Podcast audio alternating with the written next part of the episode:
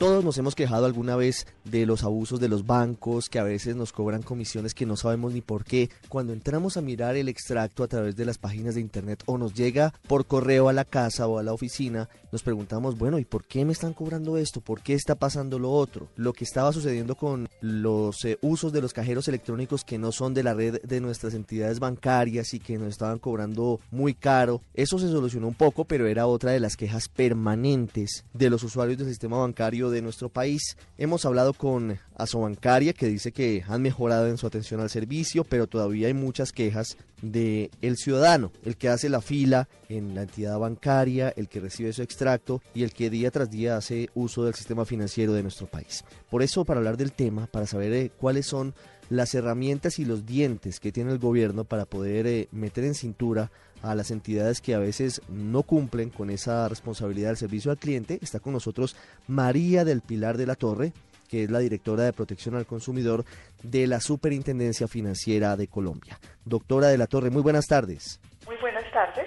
Quisiera preguntarle inicialmente cuáles son las herramientas que tiene la superintendencia para poder eh, garantizar los derechos de los usuarios de los bancos y de las corporaciones. Quisiera, si le parece, antes de entrar a contestar eso en detalle, tal vez eh, aterrizar un poquito la presentación previa y decir que el volumen de quejas que tenemos identificadas en las estadísticas que nosotros llevamos respecto específicamente del tema de tarifas de servicios es un poco menor al que uno percibe cuando lee algunos artículos, cuando está hablando con las personas, etcétera. Las estadísticas nos indican que el volumen no llega al 22% en los años 2011, 2012 y el primer semestre de 2013. Eso en primera instancia. En segunda instancia, específicamente en cuanto a las herramientas con que cuenta la Superintendencia Financiera, así como nosotros todos ciudadanos y consumidores financieras, pues son las siguientes. La Superintendencia Financiera tiene en su página web algunas herramientas para que todos nosotros podamos consultar las tarifas que nos están cobrando. Al poder consultarlas, la idea es que podamos compararlas y poder escoger la que resulte más apropiado a nuestro perfil del cliente, a las condiciones en que trabajamos nuestras tarjetas de crédito, etcétera.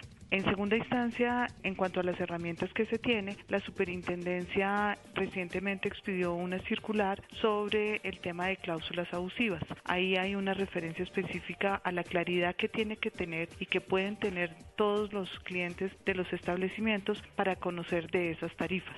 ¿Y esas cláusulas abusivas específicamente en qué casos están dando, de acuerdo a lo que ustedes han podido establecer? El sentido de la cláusula abusiva es que las previsiones relacionadas con ciertas particularidades de la contratación se tendrán por no escritas, es decir, se consideran un beneficio para el consumidor financiero. Esto significa que la cláusula y las condiciones tienen que ser de claridad, transparencia, información suficiente para el consumidor, de lo contrario no operan.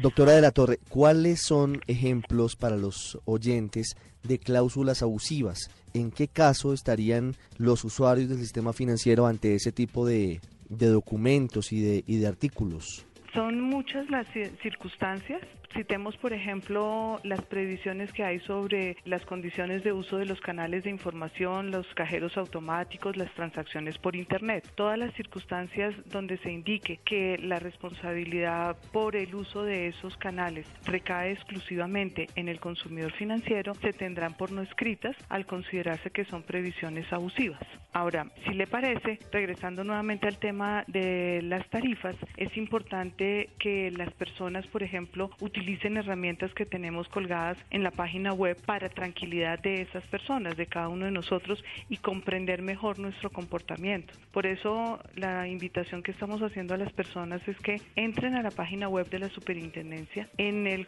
la columna eh, al final van a encontrar un enlace que se llama simulador de tarifas de servicios financieros y ahí vamos a comprender mejor cómo nos cobran las tarifas, cuál es el costo de esas tarifas y qué actitud podemos tomar nosotros de manera proactiva para mejor manejar esa relación. La página es eh, superfinanciera.gov.co, ¿verdad?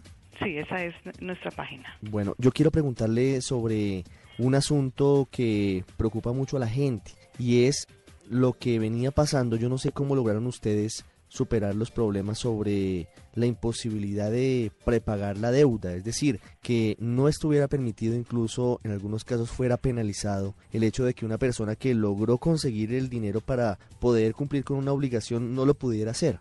El tema está completamente claro en este momento. Tenemos varias previsiones legales, tenemos eh, la sentencia de la Corte Constitucional que declaró la exequibilidad y las condiciones para que opere ese beneficio para los consumidores financieros. Beneficio que consiste en que podemos prepagar las diferentes obligaciones que tenemos con el sector sin ningún tipo de penalidad.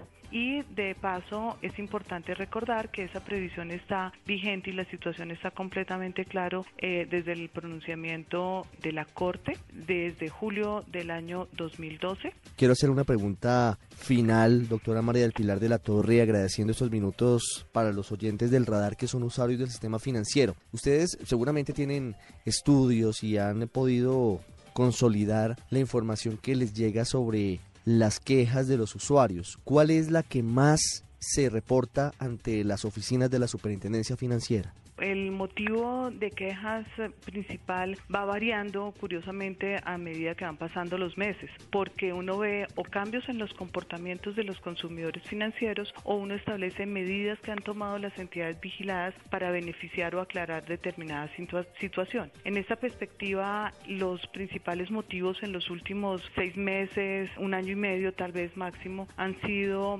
atención al consumidor financiero, temas relacionados con la liquidación y la revisión de los créditos, la información que sea suficiente, apropiada, completa para el consumidor financiero y en un menor porcentaje temas relacionados con centrales de información y las tarifas de servicios. Doctora María del Pilar de la Torre, directora de Protección al Consumidor de la Superintendencia Financiera de Colombia, gracias por habernos hablado sobre este asunto que es tan importante y que a veces no tenemos claro, muy importante señalar el sitio web para poder eh, tener claridad sobre el costo de los servicios financieros y poder avanzar hacia mejores condiciones como se ha logrado en los últimos meses y en los últimos años. Muy amable. Con muchísimo gusto y siempre dispuestos a aclararles y atenderlos.